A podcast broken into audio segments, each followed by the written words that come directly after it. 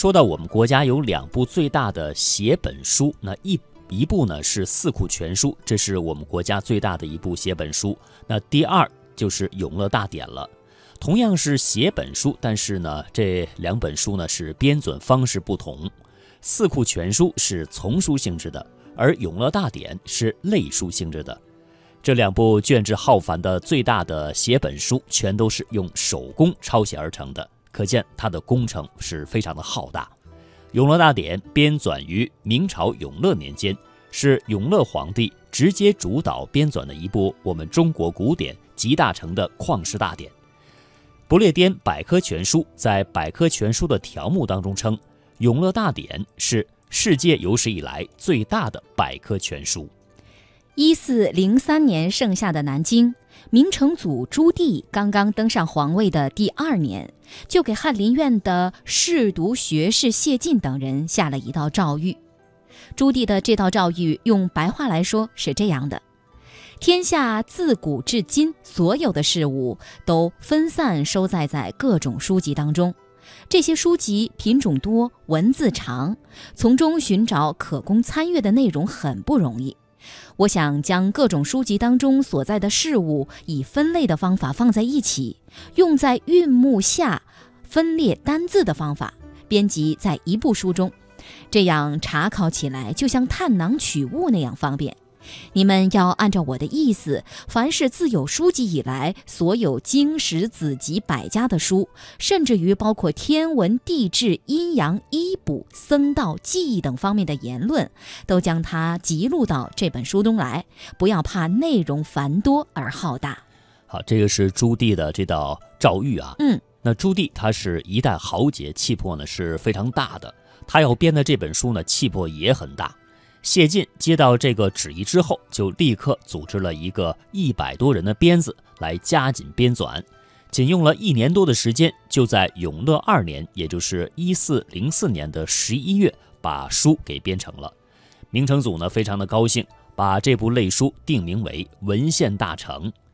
我国编纂类书的做法起源于三国时的曹魏，也是由皇帝首创并组织实施的。曹操的次子曹丕代汉称帝以后，诏令文士们经五书群呃群书，经五经群书，以分类辑录的方法编纂一部类书，定名为《黄览》，总字数达到了八百余万字，这就是我国历史上第一部类书。自此以后，类书的编纂盛行于唐宋各代，其中唐代著名的有《北唐书钞》《艺文类聚》。《初学记》和《白氏六帖事类集》四大类书，宋代著名的有《太平御览》《册府元规》《太平广记》和《文苑英华》四大类书。那根据各种古代的书目记录，从三国至清代中期一千六百年间产生的类书一共有六七百种之多。我们再来关注一下这些历史类书的编排方式，大致呢是可以分为两大类。第一大类是按照类别编排，大多数的类书呢采用的就是这种编排的方式，但是呢，可能分类的方法却各有不同。第二大类是按照韵部编排，就是按照刚才我们说的朱棣他的明确要求，《永乐大典》就是采用这种编排方式来进行编纂的。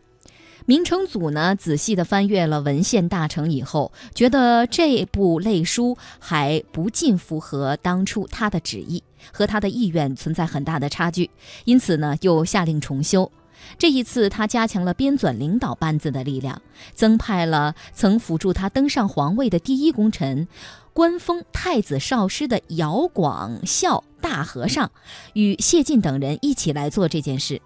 而编纂人员呢，一举增加到两千多人，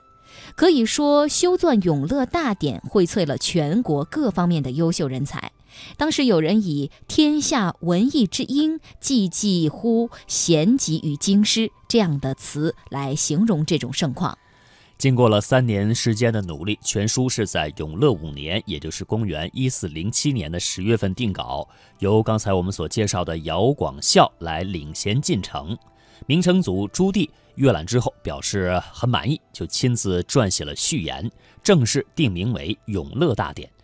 定稿之后，由抄书者誊抄全书。到公元六年，也呃至永乐六年，也就是公元一四零八年的冬天，这一书呢就给抄写完毕了。那最终全书是一共有两万两千九百三十七卷，分装成了一万一千零九十五册，字数呢是三点七亿字。永乐大典抄写的文字是要求端庄工整、格式统一，而且呢要装帧精美，一律是包背装。书皮用黄色的丝织品来进行包裹，开本呢是非常大的，书长。我们现在来算呢，有五十点三厘米，宽三十厘米，厚是两厘米左右，这样呢显得非常的有气派。它的板框是用手工来绘制的，是红色的，高是三十五点七厘米，宽二十三点四厘米，半页八行，每行呢是二十八个字，用正文来书写。引书的书名是用朱笔，就是红色的笔啊，有红色的这种圈点句逗。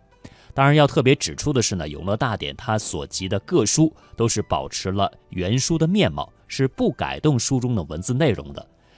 清朝乾隆年间编纂的《四库全书》在那个编纂的时候呢，就对有些书的内容啊进行了一些删改的做法。那《永乐大典》呢就没有进行这种删改，所以呢，《永乐大典》是具有相应的学术研究和史料的价值的。这部大典修成一百多年以后，到了世宗嘉靖年间，也就是一五二二年到一五六六年，世宗十分喜爱《永乐大典》，案头呢长制数册，供随时翻阅。嘉靖四十一年，也就是一五六二年，皇宫奉天门、三大殿和午门发生火灾，嘉靖皇帝命人抢运《永乐大典》，一夜之中竟为。此事三次下达谕旨，足见他对这部类书的高度重视。那么，由于抢救及时，永乐大典遭逃过此劫。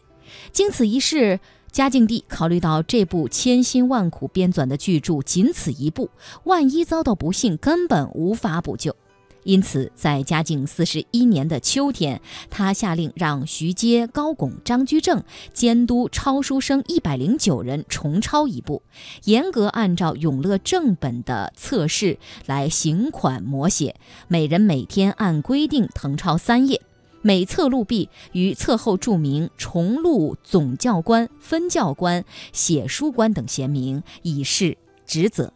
全部的重录工作，直到六年后的穆宗禄庆元年，也就是一五六七年，方告完成。这就是副本。在副本即将抄写成的前一年，也就是嘉靖四十五年，嘉靖皇帝去世。那十分蹊跷的是，在重录副本工作完成之后，这个正本不知从何时起不知去向了。体量如此巨大的煌煌一部《永乐大典》正本，即便是遭到了什么劫难不幸，怎么会连一张纸也没有保存下来呢？那么，对于这种情况，流传的几种说法不一，正本的下落至今仍然是个谜。不管怎样呢，正本亡佚，这是我国文化史的巨大损失。